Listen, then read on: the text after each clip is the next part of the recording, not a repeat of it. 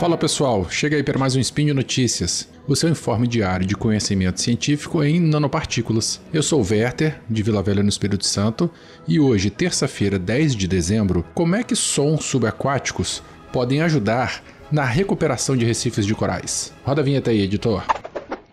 Speed Notícias.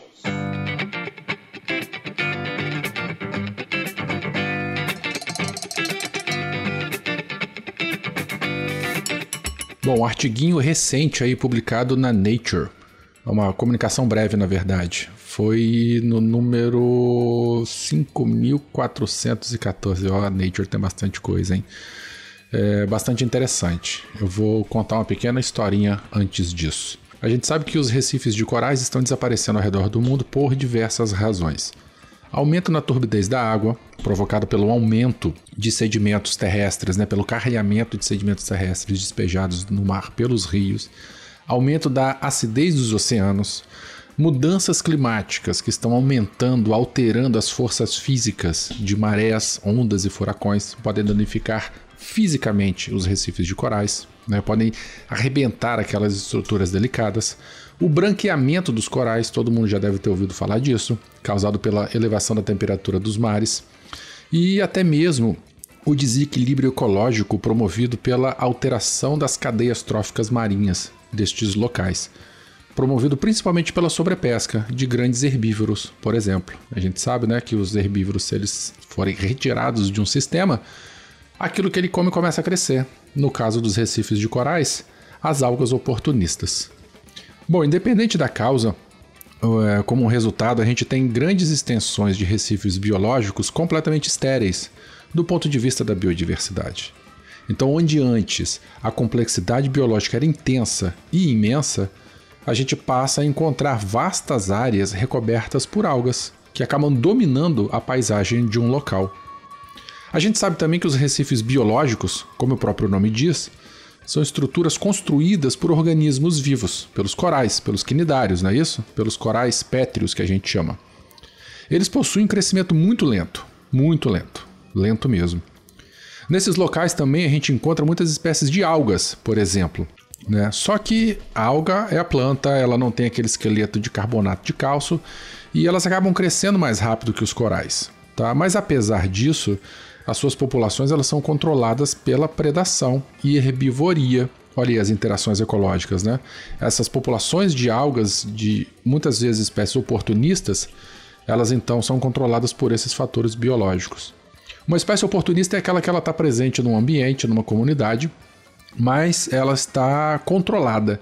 Existem indivíduos ou existem pequenas populações, mas a abundância desses indivíduos ou populações ela está controlada. Só que ao mínimo desequilíbrio ecológico, biológico, essas, essas espécies oportunistas de repente começam a se desenvolver. Então, no nosso caso aqui, né, com a retirada dos herbívoros, uh, essas espécies de algas elas podem acabar dominando a paisagem, paisagem marinha. E como crescem mais rápido do que os corais, acabam dominando a paisagem.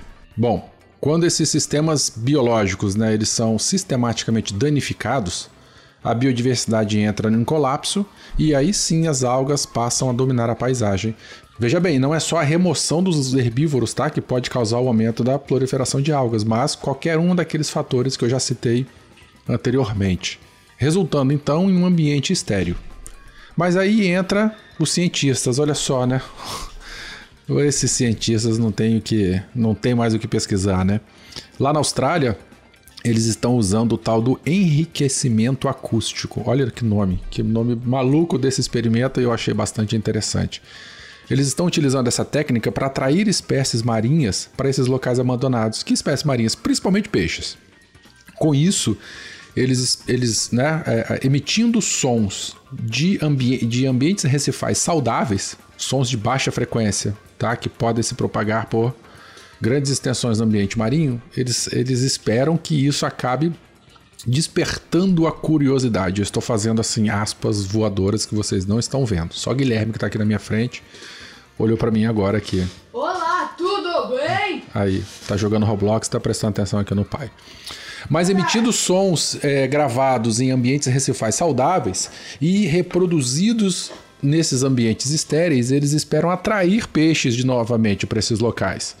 Esses peixes então iriam consumir, iriam né, se alimentar dessas espécies de algas, liberando espaço então para o crescimento dos corais. Olha que ideia, hein? E parece que esse negócio está dando certo. Os autores falam né, que eles usaram alto-falantes para transmitir sons saudáveis em recifes experimentais por 40 dias, durante temporada de recrutamento, épocas do ano em que indivíduos juvenis passam a fazer parte da população adulta, né, o que a gente chama de recrutamento. Então eles compararam as comunidades de peixes em desenvolvimento em recifes acusticamente enriquecidos com outras duas categorias de recifes que não receberam esse tipo de tratamento. Que categorias foram essas? Recifes saudáveis e recifes que tinham equipamento, mas que não emitia as ondas sonoras. Bom, o...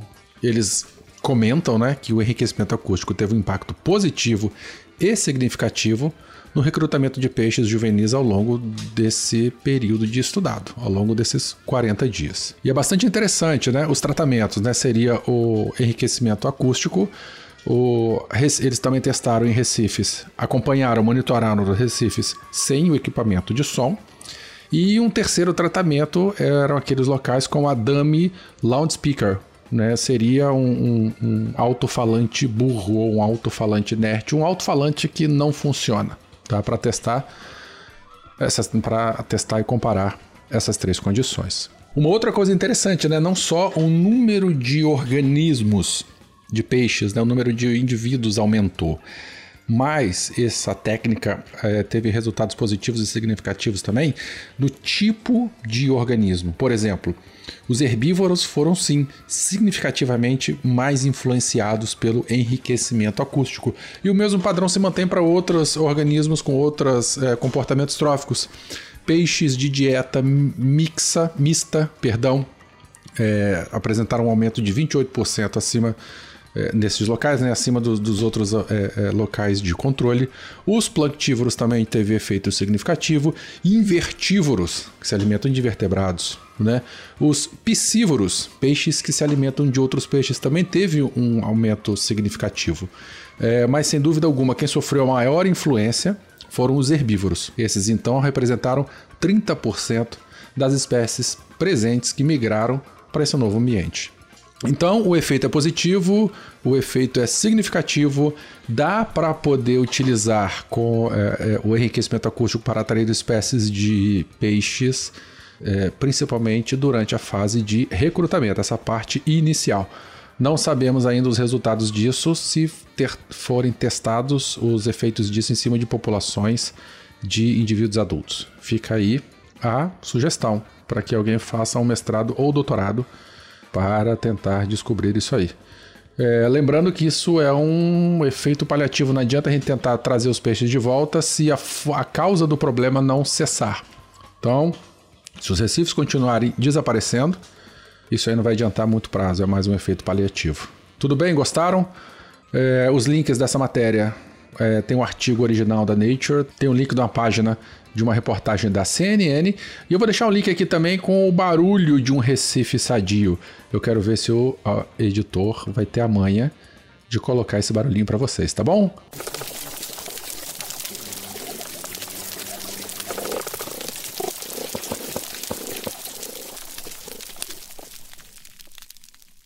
Um beijo no coração, um grande abraço e, e é isso. Tchau, tchau.